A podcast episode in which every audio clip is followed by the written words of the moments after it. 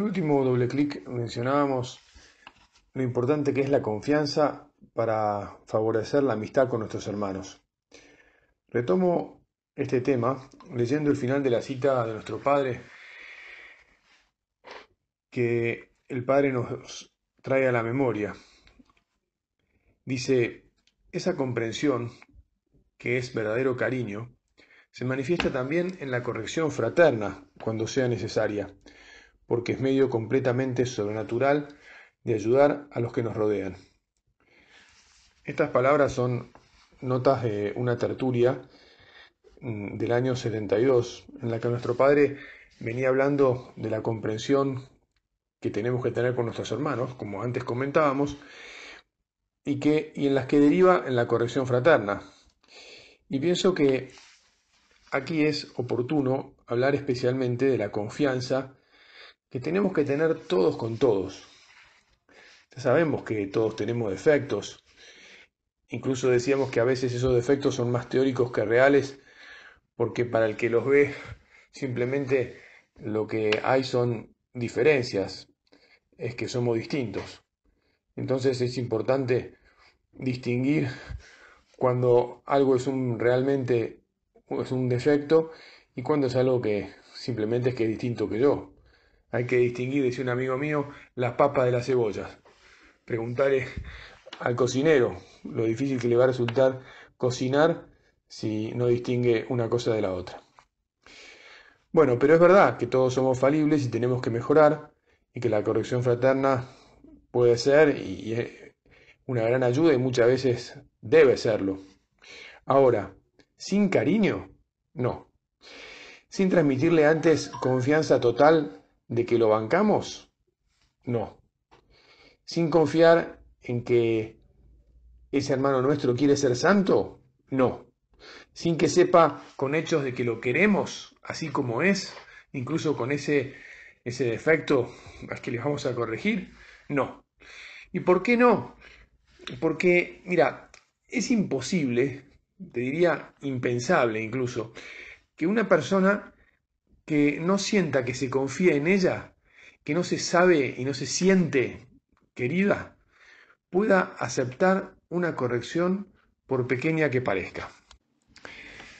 Es que la confianza es la base de todas las relaciones humanas es la base del cariño, es la base de la amistad.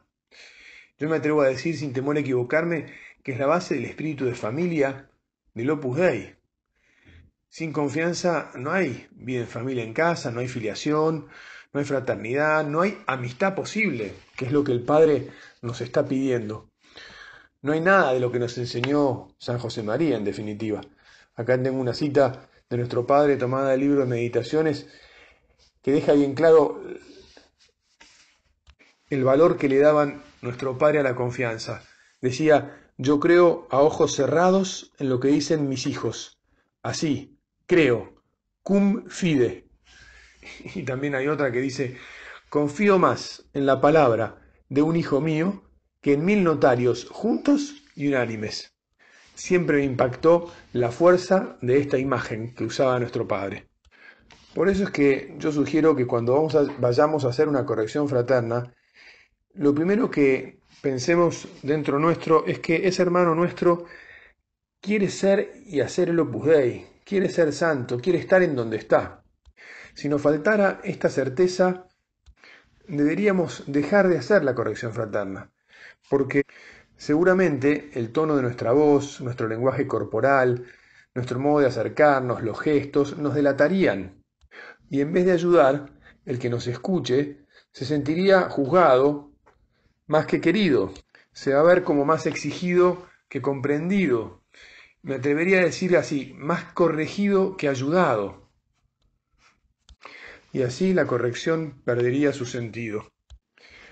Incluso podríamos pensar que una corrección hecha de esta manera sería casi más como una descarga personal del que la hace para marcar un, ah, esto es lo que tengo que hacer.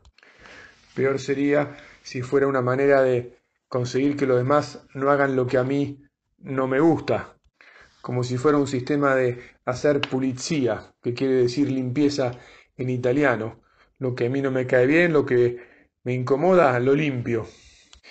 y mucho peor si fuera un mecanismo de policía que está relacionada etimológicamente con la policía italiana, es decir, si fuera un mecanismo de, de control, la policía controla. En este punto ya caben otras preguntas, como ¿control de qué? ¿Control porque no confías? ¿Control porque pensás que sos del Departamento de Investigaciones Internas? No existe Departamento de Investigaciones Internas. Eso no es el espíritu de familia de casa, ni es cariño fraterno y como vengo insistiendo, no ayuda a la amistad.